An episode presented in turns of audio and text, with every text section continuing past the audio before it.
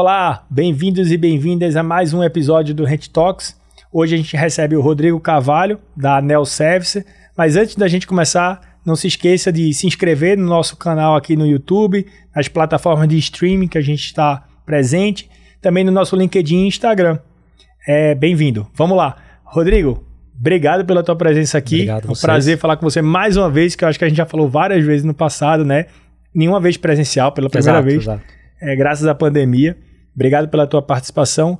Queria começar aqui falando um pouquinho de você, da tua carreira, como é que você chegou até, até hoje na Neo Service. E falar um pouquinho também da Neo Service pra gente. Tudo bem. Boa tarde, obrigado. Obrigado por, por ter convidado. Prazer é nosso. É, acho que, assim, vamos voltar um pouco no tempo, né? É, a Neo Service, a- antigamente chamada como ARC, é, surgiu de uma necessidade é, boa na época do boom imobiliário. Então, estamos falando ali de 2010, 2011, Sim. quando você tinha um aquecimento absurdo na economia brasileira, na economia imobiliária, que você tinha um lançamento, é, pelo menos aqui em São Paulo acontecia muito, você tinha um lançamento, vendia tudo no mesmo dia, ou vendia para o corretor, o corretor revendia, tinha todo esse fluxo. E naquela época eu trabalhava com o mercado imobiliário na parte, de, na parte jurídica, e não, não existia service. Eu acho que a gente está falando aí de 12, 13 anos atrás, não existia o que é uma service hoje, não existia o controle dessa forma. E existia uma boletagem que era feita pelo, pelos, pelos incorporadores, loteadores, mas não existia um controle, não existia uma questão por volta do mercado financeiro. Eu acho que naquela época nem existia fundos tão específicos como tem hoje para esse tipo. E isso, na conversa, no controle que eu tinha do, do lado jurídico, que eu, que eu acompanhava essas, essas vendas, eu decidi constituir a ARC. É, ela começou primeiro para ser um braço do um braço de terceirização do back office das incorporadoras. Naquela época era mais incorporadora, depois foi evoluindo um pouco para loteamento. E aí, conforme o mercado foi mudando, tivemos uma, uma primeira crise dos extratos, antes de ter a lei dos extratos. Fui demandado muito para tentar organizar, conversar com os clientes, ver como que fazia para melhorar, é, evitar tantos extratos. E depois foi evoluindo, foi, acho que a gente teve esse passo dos extratos, veio a lei dos extratos, melhorou bastante aqui o controle da do controle da, do número de distrato que estava sendo ocorrendo. E aí veio um outro boom é, financeiro que foi a necessidade do mercado de capitais. O mercado de capitais foi apresentado para o imobiliário. É, eu acho que existia sempre um, um viés de banco. O banco tinha o plano empresário que fazia com a incorporadora e ponto, era aquilo que, que se tinha, ou uma caixa, no, no Minha Casa Minha Vida. Mas aí veio um, um movimento dos fundos de investimento, é, tanto fundo de investimento multimercado, fundo de investimento é, focado em direito creditório, through sale, etc., que reconheceu esse mercado imobiliário Uhum. é, e precisava de alguém que fosse um intermediador, é, um intermediador para, vamos dizer assim, é, ser a tecla SAP do incorporador, do desenvolvedor, e que pudesse trazer essas informações que tinham, tanto do ponto de vista de controle, quanto do ponto de vista de, de informação mesmo, o que, o que o loteador produzia tinha que ser um pouco trabalhado para esse mercado, e o dinheiro veio, é, o dinheiro do mercado veio para fomentar esses novos empreendimentos, e foi aí que a gente foi evoluindo. A a ARC começou a crescer, começou a, a, a participar de operações, tanto na parte de auditoria jurídica, parte de auditoria financeira, mas principalmente no controle do mês a mês, tanto fazendo um monitoramento, quanto fazendo um, uma espécie de, às vezes, em alguns casos, até a gestão ativa do empreendimento, quando a gente Sim. se integra ao incorporador, o cedente, ao desenvolvedor, para gerir a carteira dele. Então hoje a gente tá, é, tem um volume expressivo de operações, né? Acho que 2000 e, vamos dizer assim, a era de ouro desse, desse fundo de CRI ou essas operações de mercado foi lá em 2020, 2021, 2022 teve ali um pouco de turbulência, mas a gente ainda está na, na época de ouro deles, com muitas operações, é, pegando os números do mercado. É, 2022 superou 2021 em número de operações de crédito, Sim. por mais que 2022 foi um ano complicado, a gente Sim. teve pandemia também antes, a, a a volta né, do, da Omicron no começo do Eleições. ano, eleições, é, quer queira, quer não, a gente também teve a Copa, que acaba parando um pouco o mercado, mas foi um ano muito bom, é, mas um ano mais cauteloso, um ano que, que até demandou muito mais o, o meu serviço do ponto de vista de controle do que qualquer outro ano. Exatamente. E se a gente fosse tentar resumir o que faz um, o, o, trabalho de uma service, né? Você falou vários pontos, mas uma service tradicionalmente, qual é o papel dela? Uma service tradicional, assim, vamos dizer, se você for no mercado e usar a palavra service, vai ser alguém que faça a validação da existência desse crédito, do que vai ser um lastro para uma operação, e depois acompanhar mês a mês para ver se está sendo efetivamente boletado na, não vou nem falar boletagem, porque está efetivamente cumprindo as, as obrigações do contrato. Do contrato é, conforme o contrato, conforme o que foi acordado com os investidores, com a securitizadora, ou até mesmo pode ter serviço não atrelado à operação de crédito, que é simplesmente o dia a dia ali da, da operação. Tem Mas ela gente é... que prefere até fazer a terceirização dessa gestão, né, do que fazer dentro de casa. Né? É, você sempre tem um... É, a service nunca é pelo menos do meu ponto de vista, ela nunca pode ser um, um terceiro estranho dentro da operação de uma empresa. Uhum. Ela tem que sempre estar atrelada e ligada como se fosse um trabalho a quatro mãos com a própria empresa. Uhum. Porque não adianta eu fora eu service de São Paulo, Rio de Janeiro, de qualquer outro estado, em outro estado e achar que eu vou gerir uma carteira perfeitamente sem ter alguém lá. Então, assim, acho que o trabalho com o desenvolvedor é muito importante. Perfeito. Então, assim, muitos desenvolvedores preferem fazer essa terceirização porque você tem todo um know-how por exemplo, eu tenho. É, são mais de, de 100 operações de crédito, são mais de. De, são em torno de 120 empreendimentos que eu tenho toda essa bagagem que eu vou trazer para o empreendimento A e empreendimento B. Então, às vezes, eu pego uma estratégia interessante em um empreendimento eu vou trazer para o outro. Então, tem todo esse tipo, essas vantagens de, de, de se terceirizar. Mas importante sempre fazer em conjunto com, com o desenvolvedor, porque ele conhece o produto. Ele que vendeu o produto. A service não é vendedora. A service não é. é não, não, não, serve como um, como um serviço de vendas. Eu tenho que entender qual que é o produto. E também é importante saber que qualquer ação que o desenvolvedor tome, atrasar a obra, uhum enfim, quer vender mais barato, vai impactar no trabalho da service. Então, assim, tem que ter uma, uma sinergia entre todo mundo, porque senão é, se acaba sendo serviços separados que, que não se conversam. E Exatamente. aí não funciona para uma carteira ser saudável. É, eu já ouvi falar, inclusive, que de alguns loteadores que até o sotaque influencia na cobrança, né? Você vai pegar, por exemplo, o meu sotaque é um sotaque nordestino. Né? Eu é. sou do Nordeste. E aí você pega uma, uma service que às vezes é, tá, em, tá em São Paulo para cobrar no Nordeste, muitas vezes até o DDD, né, ligando. É, Como é que DDD, vocês fazem isso? O DDD, é, eu ia falar, o sotaque é muito importante, mas o Sim. DDD é o mais importante. Sim. É, quem não é de São Paulo sabe. Se tocou o telefone 011, não atende, Exatamente. porque é cobrança. Isso daí a gente ouviu logo no começo, mas teve que mudar, né? A gente teve que se adaptar. Então, Sim. o DDD que a gente liga, que a gente faz o comunicado com o cliente, é, é sempre do local. Você tem, você tem toda uma parte de tecnologia que faz isso.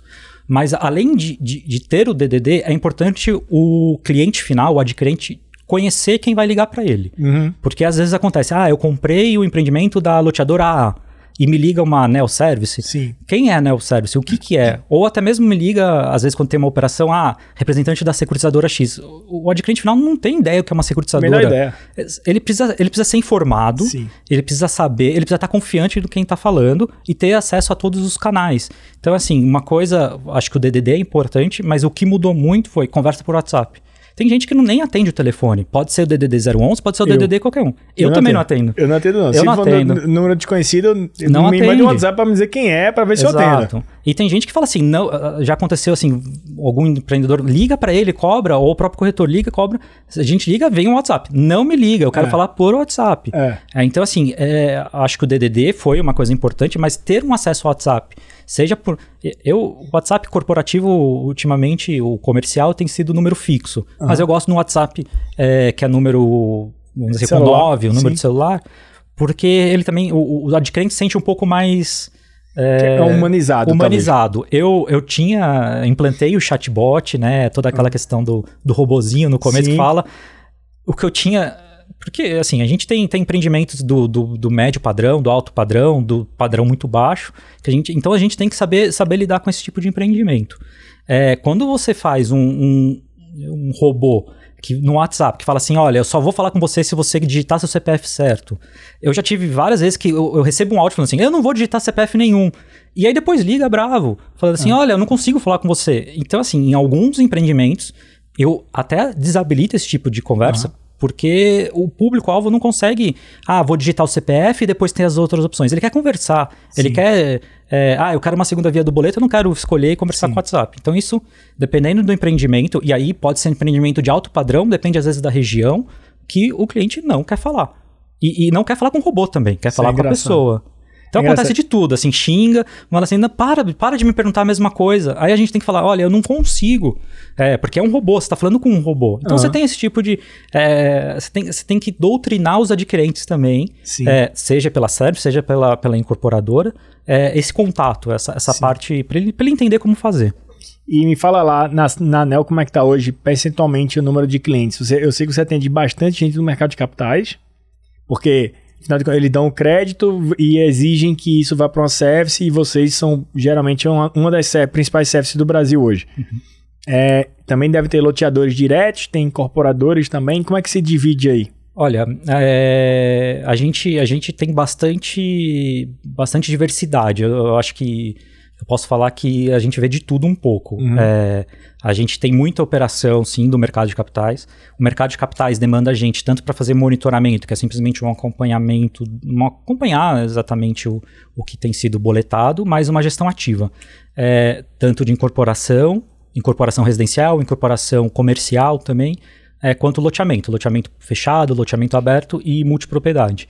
É, eu diria que dentro do nosso, do nosso escopo ali, dentro do nosso, da, da Nel Service, a gente teria em torno de 50% da, de operação falando em monitoramento, a maior parte, em torno de 40% disso, ou 35% mais ou menos, é em loteamento, porque loteamento, quer queira, quer não, A carteira É, mais extensa. é uma carteira mais extensa, é uma carteira que o mercado trabalha mais. Quando a gente está falando de incorporação, a gente tem ainda algumas linhas de crédito quando de banco, quando a incorporadora atende os requisitos. Então é, é um, é um prazo menor, a gente tem um prazo só pré-chaves. Claro que temos as exceções quando faz financiamento direto, etc. Então é um, é um volume um pouco menor em incorporação em relação ao loteamento. É, a gente tem em torno de 30% da empresa trabalhando com a gestão ativa, e aí gestão ativa basicamente são loteadores, é, não próprio, às vezes o próprio loteador, às vezes algum investidor, às vezes o próprio terreneiro que, que fica com uma parte do- dos lotes, é, contratando a É, gente. permuta física. Permuta física, é, que a gente também tem que trabalhar em conjunto com o desenvolvedor. Uhum. E o resto a gente tem também de multipropriedade, mas multipropriedade a gente faz basicamente é, monitoramento da carteira. Eu acho que multipropriedade é um mercado um pouco mais específico e que acho muito difícil e um pouco temerário se você tirar aquela conversa do desenvolvedor, porque é, é um cliente mais é, é, sensível a mudanças. Então, Entendi. Nas próprias operações que a gente faz, geralmente o próprio desenvolvedor continua e porque ele tem todo o know-how, né? Sim. É um know-how específico e a gente faz o acompanhamento. Perfeito. A gente tem muito também um, talvez um preconceito, talvez é uma palavra forte, mas enfim, ó, não- estou achando outra palavra agora do lado do mercado de capitais para dar crédito para o loteamento, né? E isso se dá por vários fatores. Na tua experiência, né, dado que você tem uma relação muito forte com o mercado de capitais, é, se vindo do mercado de capitais, o que é que mais incomoda o, o loteador, o, o, o investidor, né, de investir no, no loteamento? O que é que você en- encontra de mais barreira, garantias? O que é que você acha que eles mais pegam? Bom, em- em- assim, eu acho que o loteamento é, é um mercado que tem suas próprias regras. É, a- a você não pode tratar loteamento igual a incorporação, como você não pode tratar igual a multipropriedade. Cada um tem suas próprias regras. O mercado de loteamento foi muito foi muito penalizado ou foi muito criticado por conta de, de, de crises que foram que, que tiveram antes do mercado de capitais efetivamente entrar, como eu falei nessa era de ouro, é, por conta de controles. Eu acho que o a falta de controle assustava muito os, os desenvolvedores. Mas a partir do momento que você tem um controle bom da- da- do que está acontecendo, você consegue antever problemas. É um mercado que dá problema porque são muitos anos. A gente está falando ali de, no mínimo, 10 10, anos. Quando a gente está falando de 20 anos. Então tudo pode acontecer de, de, de 10 a 20 anos. Com o empreendimento, como com o próprio... Macroeconomia, Com etc. tudo, com tudo. E assim, o, qual é a maior preocupação e qual é o maior problema do, do loteamento? Você está atrelado às decisões da prefeitura municipal. Uhum. Prefeitura, é, os órgãos municipais são muito mais difíceis do que quando você está falando de uma, de uma incorporação que você tem só um habite ali no final que você vai ver. Outro você precisa ter toda uma parte de infraestrutura. Sim. Você tem toda essa questão que a lei de loteamento, a lei de parcelamento do solo determina. É, então, o- o- esse trabalho ele é um pouco mais complexo. Mas, por outro lado, eu entendo que loteamento, por ter um, um caminho grande, muitos anos, um financiamento e, e volume muito maior, ele aceita muito mais é, desaforo, desaforo, eu falo, exato. Margem mais altas também. Margem mais altas. A incorporação, ela, ela é mais difícil de aceitar desaforo. Erros são mais... Erros cometidos em incorporação é, são difíceis de serem contornados. Corrigir, no loteamento, você tem várias oportunidades de corrigir esses erros. Sim. Desde que você saiba ele com, com antecedência. Mas eu acho que o mercado melhorou a visão do loteamento.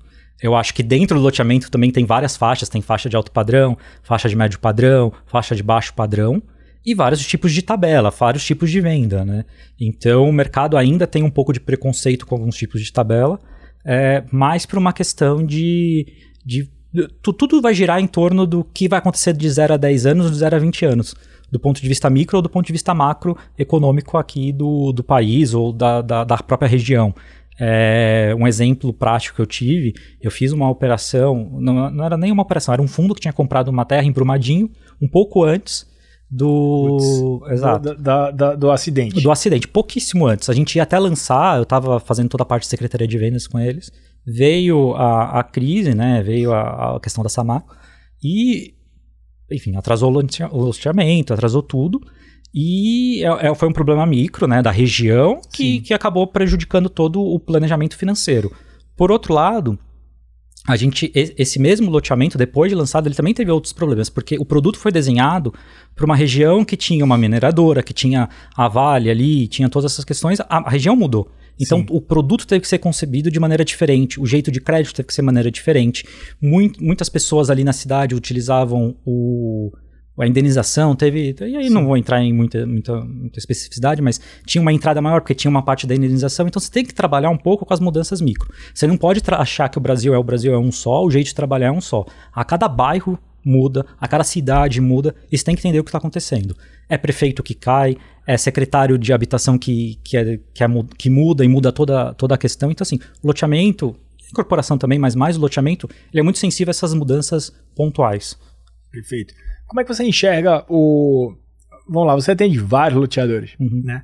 Como é que você enxerga a, a cabeça desses loteadores? Eu sei que não dá para tirar uma média, mas você acha que eles geralmente gostam dessa carteira mais longa, que financiam, porque vira quase como se fosse ali uma, uma, um rendimento mensal ali da carteira deles, ou você acha que esses caras querem antecipar? E qual é o papel da NEL nessa estratégia, né? Fala, eu, eu prefiro realmente que antecipe essa carteira. Você vai, você vai negociando com os adquirentes ou, ou não, você vai carregando essa carteira e, e, e prolongando? É, Como é que eles atuam nisso? Uma, tem, tem loteadores, né? Eu acho que isso tudo vai depender um pouco do bolso do loteador Sim. e da conta que ele vai fazer. Do momento, né? Dele. Do momento, do momento do país. Vou voltar de novo a falar o Sim. momento macroeconômico, porque você tem operações baratas e operações caras dependendo do, do quanto você necessita do dinheiro e do momento que está sendo emprestado esse, esse capital. Mas eu acho assim, vou, vou tentar dividir o, o loteamento incorporador em duas fases. Fase durante a obra, ele precisa de dinheiro, ele precisa de capital. Sim. Então pode ser interessante que ele faça essa antecipação. É, por mais que eu, eu, falo, às vezes o loteador ele tem uma mina de ouro, mas ele só consegue pegar um grama de ouro por mês. A mina de ouro não vale nada para ele pagar a obra. Sim. Então ele precisa ter algum, algum movimento, algum algum mecanismo, Incentivo, não, algum mecanismo que Sim. ele consiga transformar aquilo em dinheiro agora para terminar. Uhum. É, muitas vezes eu vejo empreendimentos com VGV altíssimo, porque tem uma tabela longa, e ele não consegue pagar, às vezes, 1% do VGV em obra, porque não tem esse dinheiro disponível agora, porque os clientes estão pagando mensal. Esse daí é um, é um cliente que. um loteador que vai pensar em fazer antecipação. É, por outro lado, depois que você tem uma obra pronta, você não tem mais tantos gastos no loteamento, você já vendeu tudo, ou vendeu uma parte considerável, matematicamente, aí vai depender um pouco do bolso, vai depender um pouco da, da questão financeira, vai depender se tem outros lançamentos a serem Sim. feitos. Mas matematicamente vale a pena você ficar ali sentado na carteira e recebendo os juros. É, um, é uma poupança, é, quer queira, quer não. Você vira um banco. Você vira um banco. Mas você precisa saber também, não adianta nada você ficar recebendo isso daí e ter que se, se pegar um dinheiro mais caro, porque quando você não tem garantia suficiente, Sim. você tem um dinheiro mais caro no mercado. É normal. Quanto mais garantia você tem, mais barato o dinheiro fica. Então, pegar um dinheiro mais caro para lançar um outro loteamento. Então, tudo, acho que não tem uma resposta certa ou errada nisso daqui, depende do bolso, depende também da cabeça. Acho que tem gente que gosta de se alavancar e é normal. Não, não, não julgo, do meu lado, simplesmente eu só tento ver, apontar os, os, riscos que vão ter ali na carteira. É, uma coisa importante é que já aconteceu comigo algumas vezes é algum projeto que eu, que eu acabo acompanhando pelo loteador o loteador faz a gestão ativa com a gente, e aí esse, esse loteador ele quer acessar o mercado de capitais, ele quer fazer uma antecipação. É, o fato de ter um terceiro, de ter uma service acompanhando, é, o mercado já olha com outros olhos, porque você já não precisa necessariamente de uma auditoria é, tão firme ali, porque o, meu, o próprio gestão da service já é uma auditoria. Perfeito. Então ele tem um acesso um pouco é, mais tranquilo ao mercado, sabendo que tem um terceiro que gera a carteira e que passa as informações. As informações são um pouco mais, mais completas. Confiáveis, né? É, são mais confiáveis e, e, importante, mais padronizadas. Porque Sim. a minha ideia, sempre quando eu entro no empreendimento ou quando eu pego algum empreendimento, é padronizar as informações. Para que alguém do mercado A, do mercado B ou do mercado C consiga entender é, o que está vendo. É, tem muito loteador que usa nome diferente para parcela, tem muito loteador que entende VGV de uma forma, do, tem outro loteador que entende de outra. Eu tento fazer uma máscara para o mercado de capitais e conseguir entender é, sempre as mesmas informações. Perfeito. E, e é engraçado, você falou do.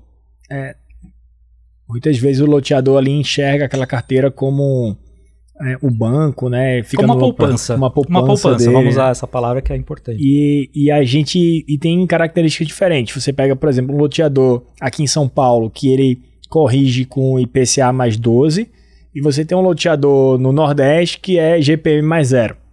Né? E aí, quando você fala de um, de um cara que não está corrigindo nos juros, ele, eu vejo uma, uma, talvez um incentivo maior desses caras de vender a carteira logo. E, cara, eu quero realizar. É, por quê? Porque o juros está embutido já no exato, preço dele. Exato, é. Agora, o cara que está com IPCA mais 12, muitas vezes ele não quer. Embora, né, é muito mais fácil você antecipar uma carteira de IPCA mais 12 porque você tem um valuation muito melhor naquela é, carteira. Você recebe um. Você tem uma. Um prêmio, talvez. Um prêmio maior. É, pode dizer isso, um prêmio maior pela, por aquela carteira. É, mas, assim, acho que acho que vale a pena a gente voltar um pouco a pouquíssimo tempo atrás.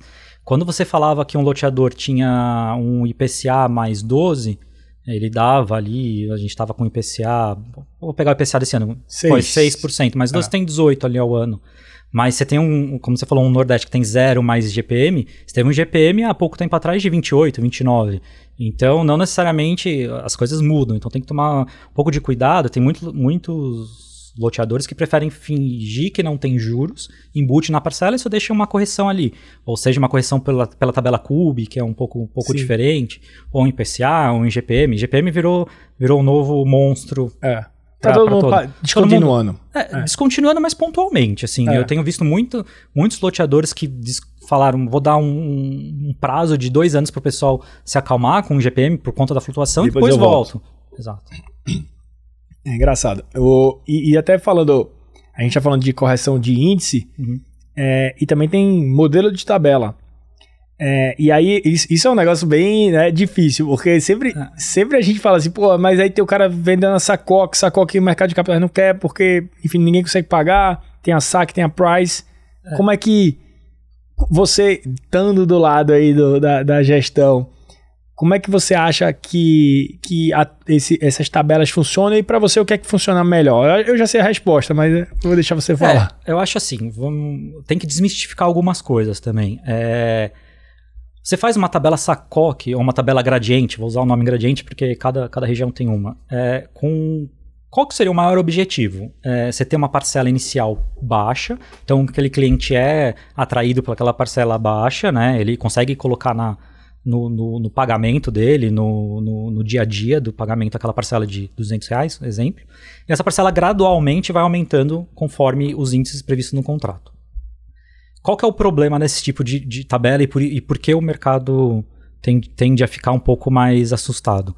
Essa parcela, por ser gradual, ela vai aumentando tanto com base nos juros quanto com base na, nos índices combinados. Sim. Só que o salário do, de quem comprou não, não acompanha. A gente sabe, o salário nunca vai acompanhar um índice de juros, o mas... deu 30%, é, deu 30% e o salário não aumentou não, 30%. E não precisa ir muito, assim, é. você tem seis... Vamos imaginar, se for o IPCA, o salário aumenta o IPCA, ele não vai aumentar a partir de 12 de juros ao ano. Então, essa tabela vai, vai criando um, um problema a, a longo prazo. Então, a precificação de uma carteira dessa forma é diferente de uma precificação quando você tem uma parcela, o cliente já sabe quanto ele vai pagar, você vai ter uma diferença aí de, de correção, né? É, acho importante falar do IGP IGPM, a gente está falando de 28, mas ele foi negativo Sim. agora há pouco. Foi, foi. Então, assim, isso também mudou um pouco a visão de, mu de muitas carteiras, porque a carteira, na verdade, diminuiu o valor da parcela Sim. ou ficou no zero. Mas geralmente zero, né? Porque ele geralmente fala, zero. É, é, é, é, o ajuste positivo do GPM. Exato, mas a, muita, muita gente esquece disso. E aí zero é, é pior. Zero termina ficando pior de todo jeito, né? Porque é. a, a, a, inflação aumentou e, e você corrigiu zero. zero. Exato. É, exato. Mas quando a gente está falando de tabela SACOC, que eu estava tava comentando aqui, é, gradiente, né? Que é o nome, nome mais correto. Você tem essa falta de previsibilidade e também tem um jeito de ver essa carteira. Você não pode, você pega uma carteira de SACOC de 210 meses, 20 anos, você não pode achar e usar o valor do VGV daquele empreendimento ou o valor da carteira que você tem projetando essa SACOC a, a todos os prazos e achar que o mercado vai aceitar uhum. aquele valor. É, a SACOC é, é uma. Você tem que entender o valor hoje. Não projetar ele a 10, 15 anos, porque Sim. você não sabe se aquele cliente vai conseguir pagar, você não sabe o que, que vai acontecer com aquele cliente. Perfeito. Então, assim, você tem que ter um pouco mais de cuidado na hora de, de ver esses números. E o meu trabalho, quando tem uma carteira desse, desse desse tipo, é mais falar para um desenvolvedor: olha, não chega aqui achando que você tem é, 20, 30, quando você vai fazer uma sacoca, você tem que fazer um cálculo diferente, você tem que normalizar essas parcelas, você tem que trazer ela a um valor razoável, valor presente, por mais que gradiente não exista valor presente, Sim. porque os juros só estão no futuro, é o, é o, valor de hoje, você tem que é, trabalhar para ele conseguir entender um pouco aquela carteira do jeito que ela é hoje.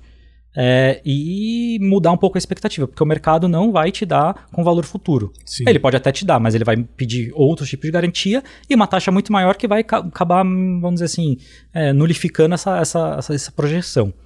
Agora, qual que é a tabela menor, melhor? Eu acho que é aquela tabela que vende mais e que tenha menos inadimplência, dependendo do, do, da região. Eu acho que a price é boa, mas também a price você pode você chegar num, num empreendimento, numa cidade que, que só tem tabela gradiente você quer fazer uma price que é, é melhor do ponto de vista financeiro, você não vai vender. É, tem dificuldade de vender. Aí você é não consegue, você tem, que, você tem que ter um trabalho. Então, assim, a tabela, a melhor tabela é aquela que venda e que venda de uma maneira saudável. Você não pode também sair vendendo para todo mundo sem ter uma análise da, do crédito dessa pessoa, de saber como que vai ser e também informar sempre o cliente com todos os tipos de problema para evitar a inadimplência dele. Então, assim, não é. A tabela é um dos fatores que vai se tornar uma carteira boa, não é o único fator. Às vezes você tem vários outros fatores que, que podem prejudicar a, a adimplência dessa carteira. E falando um pouquinho de inadimplência, a gente teve uma, uma pandemia ali em 2020, 2021, expectativa de inadimplência era de explodir. Né? Todo mundo estava assustado, assustado, puxando os cabelos porque disse que vai, vai acabar o mundo, etc, etc na minha opinião, não foi muito assim, né? Pelo contrário, foi, em algum momento até uhum. melhorou. E agora 2022, que é aquele período de pós-crise, mas que a gente, você estava comentando que teve um ano difícil, né? Sim. Que a gente teve Copa do Mundo, a gente teve eleições, e aí tudo próximo do final do ano, né? Como é que você enxerga a inadimplência nos últimos dois, três anos e o que é que você acha que é difícil prever o futuro, claro, mas como é que você acha que vai se comportar essas carteiras? Tá. É, bom, a inadimplência assustou muito no, naquele março de 2020. Março, abril. Mas eu acho que o empreendedor também. Ele, o empreendedor tem que entender que ele não é o inimigo do seu cliente, do adquirente. Uhum. Ele tem que saber trabalhar junto. E eu acho que os empreendedores aprenderam muito nisso de o que fazer para evitar a inadimplência. Uhum. Isso é importante. Tivemos, olha, teve estratégia dos mais diversos tipos, desde segurar a parcela, desde de reparcelar uma parcela no começo do mês, é, do, do, mês ali, março, abril, aquela parte que não deu, até fazer um teto. Acho que isso foi importante para o mercado, ter um teto de juros e atualização. Muita gente que trabalhava com IGPM mais juros, quando você fazia o cálculo, você tinha ali uma atualização de 30%, 40% ao, ao ano não tem como. Não tem como. Você tem que fazer um teto. Então, que faça um teto a 12, que faça um teto. E aí te, te, teve essa parte do empreendimento, do empreendedor, olhar para o seu empreendimento e ver o que ele, que ele poderia abrir mão um pouco para conseguir continuar recebendo. Eu acho que o importante é nunca perder o cliente ah, por muito tempo. Você pode, você, ele, o cliente pode atrasar. Um cliente que atrasa três ou quatro parcelas é um cliente quase que perdido, Exato. porque ele não vai ter como pagar aquele, aquele custo do, do, à vista, vamos dizer assim. Você tem que sempre trabalhar para ele estar tá pagando, para ele, tá, ele não esquecer que existe um empreendimento que ele tem que pagar e que ele continue pagando. Isso é importante. A, a inadimplência acaba sendo problemática quando o cliente simplesmente não paga nem o mês e nem paga o, o passado, porque ele acaba usando esse dinheiro para pagar outras coisas, né? Uhum. Acho que, assim, ele esquece que tem que pagar. Então, é sempre importante você olhar para o seu cliente, você empreendedor olhar para o seu cliente e ver que estratégia você consegue utilizar para trazê-lo para perto de você e ver o quão importante é, é aquele, aquele lote, aquele, aquela casa, né? Você está trabalhando com sonho. É, imobiliário é sonho. É o sonho da casa própria, é o sonho da casa de veraneio, é o sonho do hotel, é o sonho. Então você tem que continuar sempre trazendo esse cliente é, a, a, viver o sonho com você. Isso é importante. Ô Rodrigo, geralmente quando você tem inadimplência acima de 90 dias, que é aquele marco ali que a gente considera mais executável, talvez ali o contrato Sim. depois de 90. Você acha, não sei se você consegue falar um percentual do que você consegue recuperar no pós-90 ali, mas existe muita renegociação de dívida, onde você pega essa parcela e joga para o final do contrato, ou você parcela isso nos próximos, nos próximas 10 parcelas. Como é que vocês enxergam isso? Vocês conseguem muito retorno assim ou não? Sim, é, acho que é importante definir sempre umas premissas do que você vai trabalhar na carteira para o desenvolvedor, para o investidor, uhum. porque às vezes você também tem uma trava ali da própria operação de crédito que você não pode simplesmente ficar jogando para o final, Sim. porque do ponto de vista do crédito da carteira fica, fica complicado.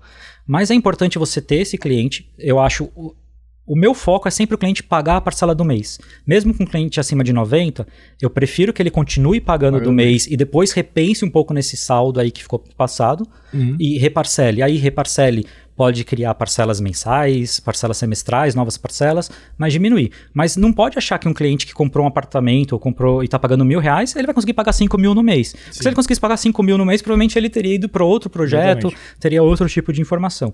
Mas assim, é, é, é, trabalhar no mês a mês. Todo mês vai ter inadimplência, todo mês você tem que contatar aquele cliente, você tem que ver os caminhos que, que são factíveis, né? Você tem às vezes algumas limitações, limitação pró do próprio registro do contrato daquele fluxo, você não consegue mudar, do, do, da sessão desse contrato. Então, assim, tem as limitações, mas é importante você fazer o cliente, eu volto a dizer, sempre pagar alguma coisa no mês. Isso é o mais importante, porque ele cria a, o costume, ele cria a recorrência de ficar sempre pagando. Isso, isso é bom manter ativo. Rodrigo, tem alguma curiosidade assim de alguma criatividade no processo de cobrança de vocês, assim, que aconteceu? Porque, é, obviamente, a cobrança normal é WhatsApp, SMS, telefone, etc, etc. Tem alguma, alguma prática diferente que vocês fizeram que deu um resultado bom ou não? Olha, a gente já fez de tudo, dependendo do empreendimento. Eu, eu até acho que tem vezes que você vira, vira psicólogo do próprio cliente, né? Já aconteceu muito do cliente ligar marido e mulher que se separaram, se liga para um, Caramba. aí fica falando do outro. É, eu até falo que o meu time de atendimento ali tem, tem muitos psicólogos ali. Tem cada história muito boa. Mulher que pegou o marido traindo, Caramba. e aí conta toda a história, quer explicar. Aí você tem a parcela que são os dois que tem que pagar, então você tem todo esse tipo. Então, tem várias histórias, dá para escrever um livro com todas as histórias uhum. que aconteceram. É, e tem assim, às vezes você faz propaganda, a gente faz é, mutirão, às vezes na própria cidade, chamar todo mundo, mutirão de renegociação, chamar, às vezes contratar alguém na cidade para ir à casa de cada cliente para entregar a notificação, não notificação, um aviso de cobrança, porque a notificação uma advertência um pouco, também. Uma advertência. Então, hum. assim, você tem criativo, modos criativos de fazer. É, mas tem de tudo, assim, às vezes acontece é, os casos mais absurdos que, que, que, você pode imaginar aí no, no dia a dia e distrato. No começo ali do. Geralmente o loteador, quando ele começa a vender, ali nos primeiros meses tem muito distrato, né? É, como é que vocês é, atuam, né? Como é que foi o distrato nas crises? E, e, onde é que tem mais distrato? É no loteamento? Tem outro empreendimento que vocês atuam que tem muito distrato? Como é que é? É, eu acho que o mercado imobiliário de empreendimentos são, são, é muito grande, tem várias peculiaridades que podia, a gente podia ficar aqui o dia inteiro conversando sobre cada uma delas. Mas, assim, o distrato, é, um distrato que ocorre no primeiro segundo mês, que é o que ocorre bastante, às vezes, em loteamento, é porque a venda não foi bem feita. Então, não foi feita uma boa análise de crédito, ou o cliente imaginava que era uma coisa, era outra. Tirando os casos mais, mais pontuais, assim, da cidade, que aconteceu algum problema, etc., ou uma pandemia que veio. É, mas assim, você tem que tomar cuidado com a venda que é, que é bem feita. Uma venda bem feita, o cliente tem que no mínimo pagar a entrada parcelada. Uhum. Acho que e quando eu falo pagar, ele pode pagar com atraso, ele pode ter algum problema ali de um mês, de, de alguns dias, de uma semana, mas ele não pode simplesmente deixar de pagar. É, a gente tem uma legislação agora, quando a gente está olhando para o lado da, da incorporação, principalmente, de distrato, né? Que ajudou bastante. Até no começo aqui eu conversei que teve esse. Antes de ter essa legislação nova, é, existia muito volume de distrato, teve, teve muitas incorporadoras que foram muito machucadas, incorporadoras loteadoras com o distrato. E depois, com, com, com a vinda dessa lei, né?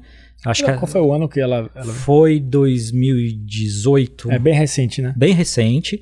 É, existe também uma discussão agora é, recente que já, já teve até um recurso repetitivo no, no STJ para ver se aplicava isso à lei de alienação fiduciária, porque também se está falando de distrato, é, se você tem um registro na matrícula, não é bem um distrato, é Sim. outro caminho que tem que ser feito.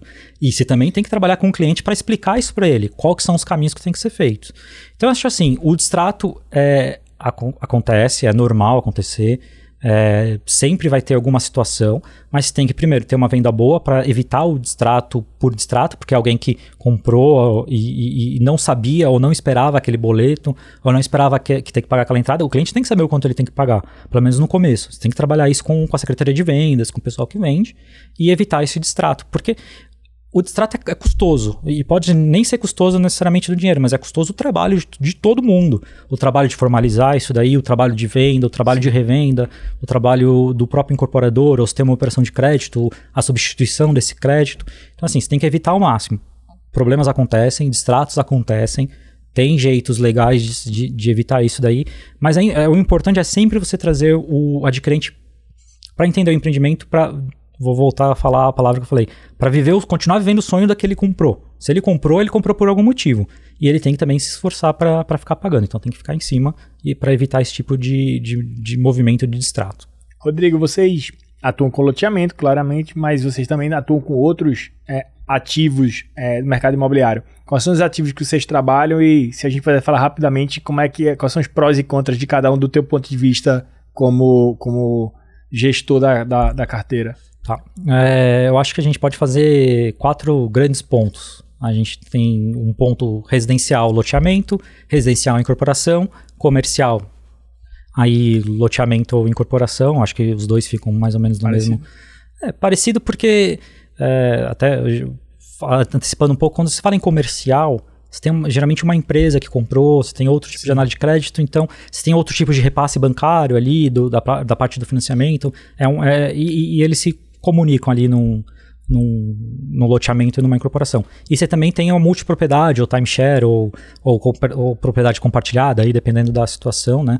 É, cada um tem sua especificidade, tem sua, sua parte positiva e sua parte negativa. Acho que loteamento residencial, a parte positiva é que você tem, ele aceita desaforo, você consegue trabalhar, é, são, são volumes de carteira é, que tem um juros, você pode cobrar um juros antes da, da, da entrega, você tem todos os, os, as vantagens disso, vantagens de ter uma carteira saudável, o mercado quer quer que não gosta disso, gosta de diferenciar esse tipo de produto.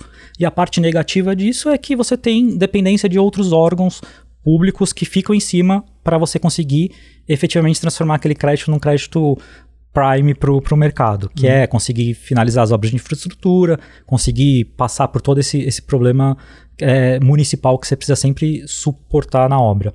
É, incorporação, ela é vantajosa, mas ela também aceita um pouco menos de desaforo. Porque ela tem um prazo, ela tem um prazo curto, né? Na verdade, quando você fala em incorporação, tirando os clientes que fazem um financiamento direto pós-chaves, você tem o prazo pré-chaves e pós-chaves. Na chaves, a gente tem um. Hoje a gente ainda tem um, um, grande movimento bancário que financia o cliente e repassa. Aí já não é problema mais do desenvolvedor, nem o problema do, do incorporador, é um problema do banco que fez aí, repassou, fez esse tipo de unidade.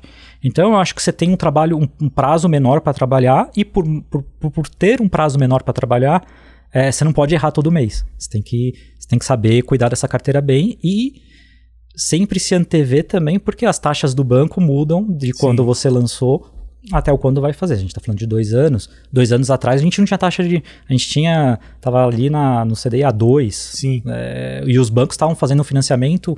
Eles até tinham. Foi até engraçado. Teve muito banco que fez, faz, fez uma, uma um, um, jeito de financiar que era IPCA mais uma taxa 4,5.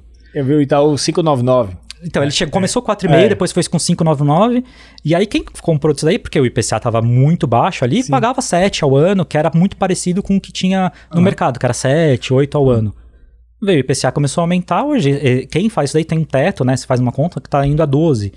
Então, assim, o, os bancos é, mudaram também, as coisas mudaram. O, o cenário que você tem no, num lançamento nunca é o cenário que você vai ter no final.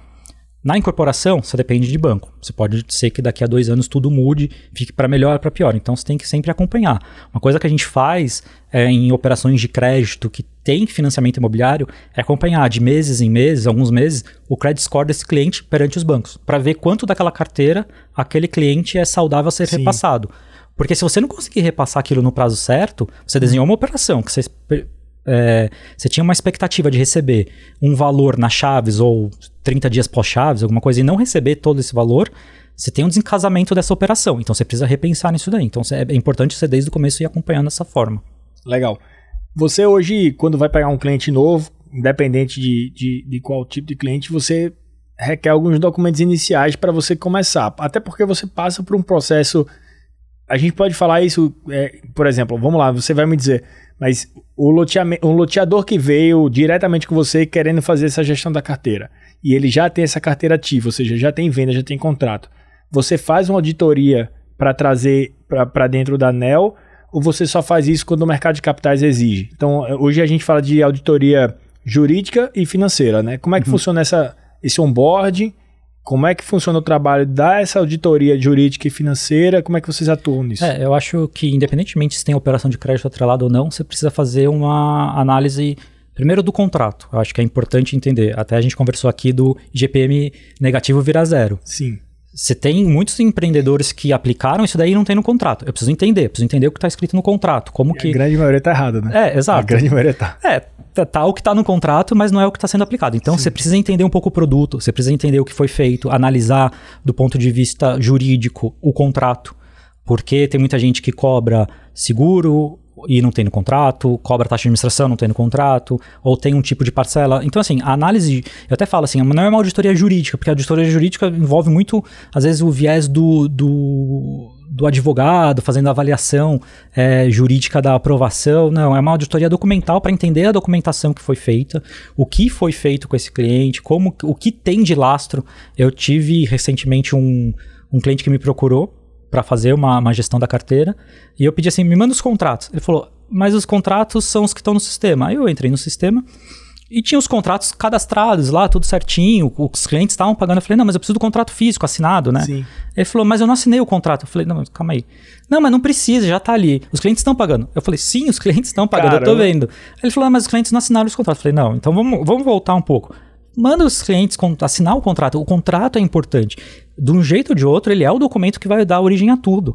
O cliente pode pagar o boleto, mas se ele não tem um contrato assinado, e se ele não pagar? O que, que eu vou fazer? Eu não Você sei. Você vai executar o quê? Exato, vou executar o quê? Não, não, não ah. tenho. Então, assim, é, você precisa entender, você precisa conhecer o produto e conhecer como que foi feito até o momento. Então, a, uhum. a auditoria é importante.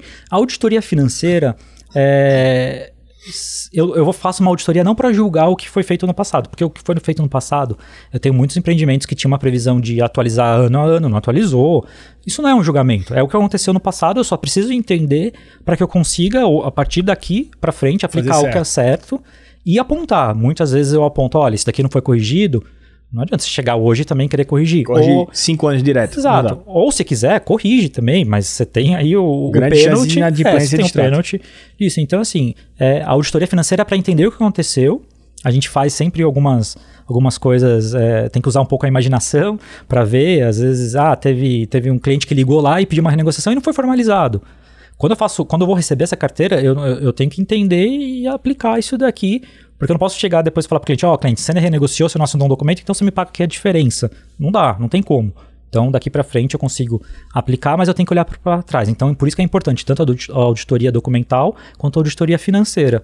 Seja para operação de crédito, seja para não ser operação de crédito. Eu acho que assim, a auditoria sempre é importante, o controle é sempre importante para terceiros quanto para o próprio desenvolvedor. Me fala uma coisa, é demora esse, essa auditoria jurídica e financeira? Porque parece, para quem não conhece, parece que vai ser um bicho-papão, né? É, o pessoal começa, eu acho engraçado, sempre nas reuniões, nas primeiras reuniões, o pessoal sempre fica olhando com aquela... Se assusta. De, fica olhando cara de bravo, do é. tipo, ah, ele vai ser o auditor chato, que vai ficar pedindo. Não, não, assim, não demora. É, é, primeiro entender, tudo depende também um pouco do da organização dele, da organização dele, da, forma, da, da, de como foi formalizado, Sim. da existência ou não de um RP, que é um sistema ali Sim. de gestão ou um outro tipo de sistema que, que geria essa carteira. É, mas como eu falei que eu não estou aqui para julgar o desenvolvedor, eu, eu, muita gente fala assim, ah não, ele vai vir aqui, vai ver o que, o que eu fiz de errado, assim, ou vai, vai ficar me julgando. Não. Vamos entender, vamos ver o que você fez, vamos ver o que você tem na empresa, para daqui para frente a gente seguir. É, então, assim, demora o que tem que demorar. Depende de, de, cada, cada, cada fornecimento de documentação, organização, mas não, não é uma coisa que demora, você não fica aquelas auditorias de meses e meses. Você, você, tem, você tem que ter uma resposta rápida também. Porque você faz uma auditoria.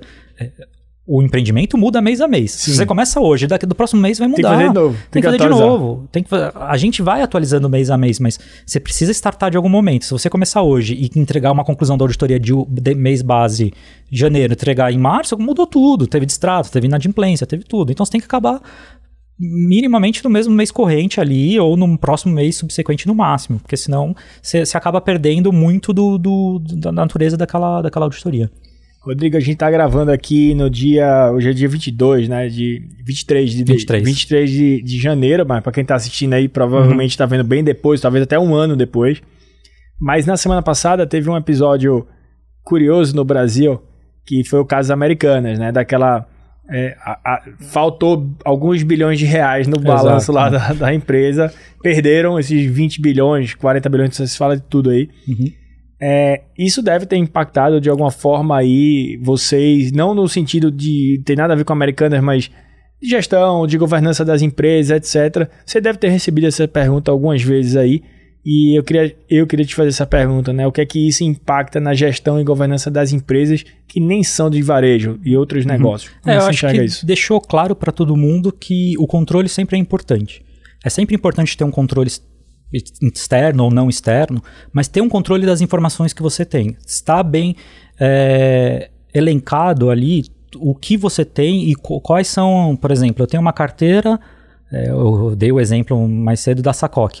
Como você está contabilizando essa carteira Sacoc? Você acha que você tem vou usar o mesmo. Você tem a mina de ouro, mas você consegue tirar? Você vai precificar aquilo da, da, da, da forma certa?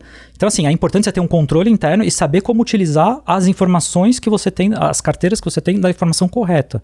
Não adianta achar que você tem. Você, você pode ser muito rico em ter vários loteamentos a serem lançados. Se você não lançar, você não tem nada. Então, uhum. assim, tem jeitos e jeitos. Essa, essa, essa crise aí que teve recente veio muita pergunta assim: ah mas, putz, vamos, vamos acrescentar outros tipos de controle? Não, vamos conversar. Eu acho que assim, eu tô na carteira, eu tenho sempre co novos controles a serem feitos. Hum. Mas eu, eu, senti um pouco do mercado, na, na, última semana, principalmente, querendo acrescentar outros controles que não era comum no service ser feito. Algum tipo de controle em relação à obra, controle de destinação, às vezes, do dinheiro de contas a pagar. Geralmente o service foca muito no contas a receber, no que tem a receber, não o que a empresa vai pagar. Mas eu tive muita demanda recente de, de clientes querendo investidores, etc., querendo entender um pouco como funciona o contas a pagar, onde está indo esse dinheiro que eu estou controlando do contas a receber.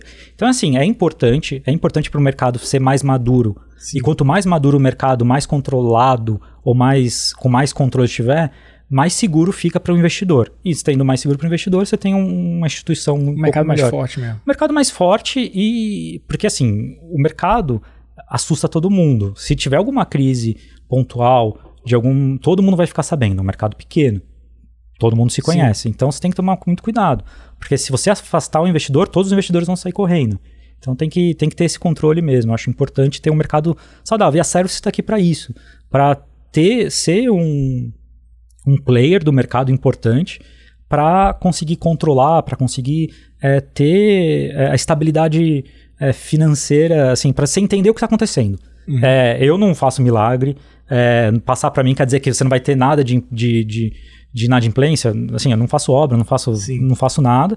Mas assim, eu, eu posso garantir que tendo uma service, essa service vai apontar um, o quanto antes os problemas que estão tendo, os problemas que estão por vir. É uma inadimplência que está aumentando gradualmente, é, um, é valores que estão sendo é, ou repassados ou repassados de maneira errônea para a operação de crédito. Então, assim, é importante você saber o quanto antes e tomar atitude quanto antes. Quanto antes você tomar uma atitude para evitar um problema, muito melhor. E ter a service, você tem, você tem alguém que está olhando.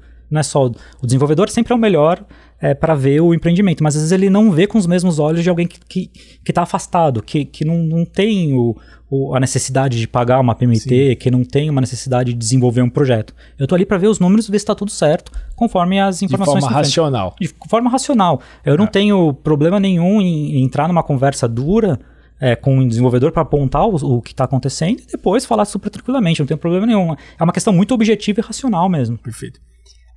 Já chegando no, no final aqui, cinco minutos finais, queria fazer duas perguntas só para você. A primeira é, como é que você está enxergando os próximos anos, 23, 24, o que é que você tem escutado dos seus clientes, porque eu acho que isso é um termômetro muito bom, né? Você tem muito cliente, é, muito cliente no mercado de capitais, muito cliente no mercado imobiliário. Como é que está essa perspectiva para os próximos anos? E para você também, é, pessoalmente, o que é que você tem sentido no mercado e o que é que você acha que vai acontecer nos próximos anos? Bom, acho que a gente tem que tomar cuidado quando a gente vai falar no futuro, falar da próxima semana aqui é. no Brasil, né? Porque cada, cada semana é uma semana nova. Uma surpresa. Uma surpresa. Mas eu acho assim, a gente tem um movimento. Eu acho que o mercado, o mercado imobiliário, o mercado de capitais, ele é um mercado cíclico. Ele tem momentos bons, momentos ruins, mas sempre o ruim vem o bom e o bom vem o ruim. É. Você tem que saber lidar com isso.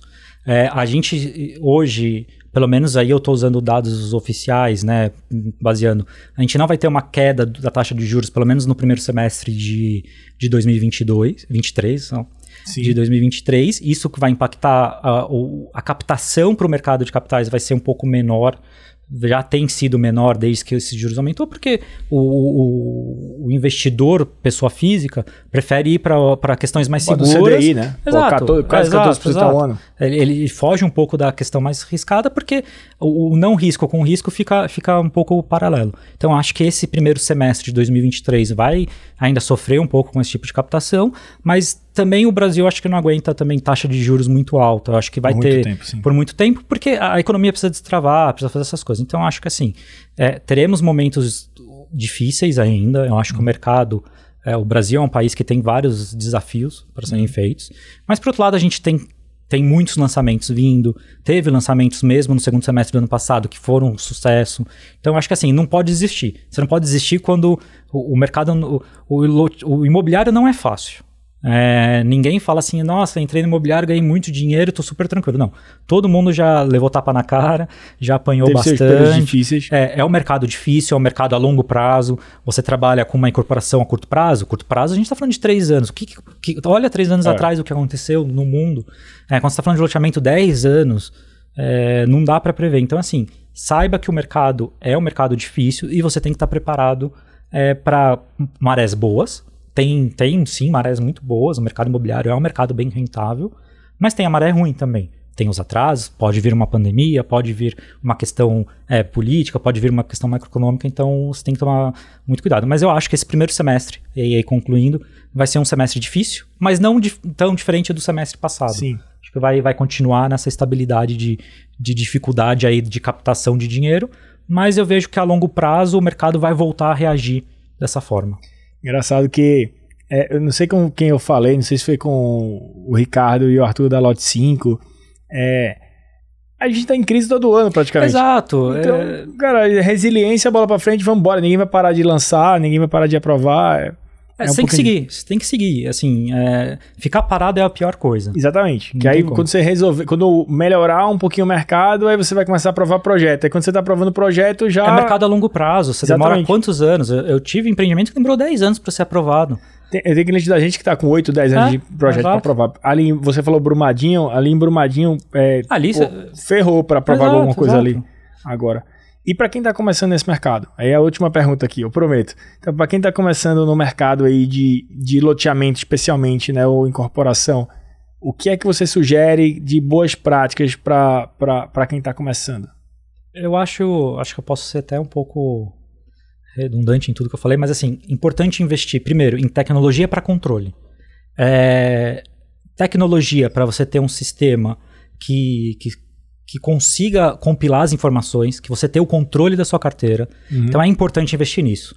É muito importante você ter um sistema que tem as vendas, que tem integrado. Você não precisa ter a melhor tecnologia, a tecnologia de ponta, mas você precisa ter um, um, um sistema, um sistema que te dê as informações. Sim. Porque a pior coisa é você chegar para um desenvolvedor, ou ser um desenvolvedor falar, ah, lancei um empreendimento, quanto você vendeu? Ah, vendi 10, mas qual que eu vejo ver? Quanto que foi? Ah, não sei, eu preciso ver. Sim, você precisa ter essa informação na ponta da língua, porque você vai ser muito mais é, bem visto no mercado e você consegue entender a, o que você tem na mão para tomar as decisões ali no futuro. Então, assim, quem está começando, o importante é ter uma equipe boa, ter tudo, mas ter um controle, ter uma questão, investimento em controle e em tecnologia. Perfeito.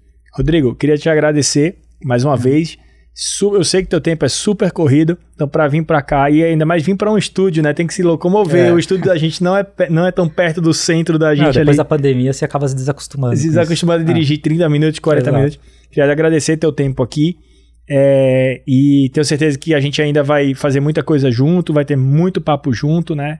Pela frente, a gente estava lançando aí várias, vários produtos de crédito novos e faz muito sentido a gente estar tá muito próximo de vocês e vice-versa. Então, mais uma vez, obrigado aí pela tua, Eu que agradeço. Pelo, teu, pelo teu tempo.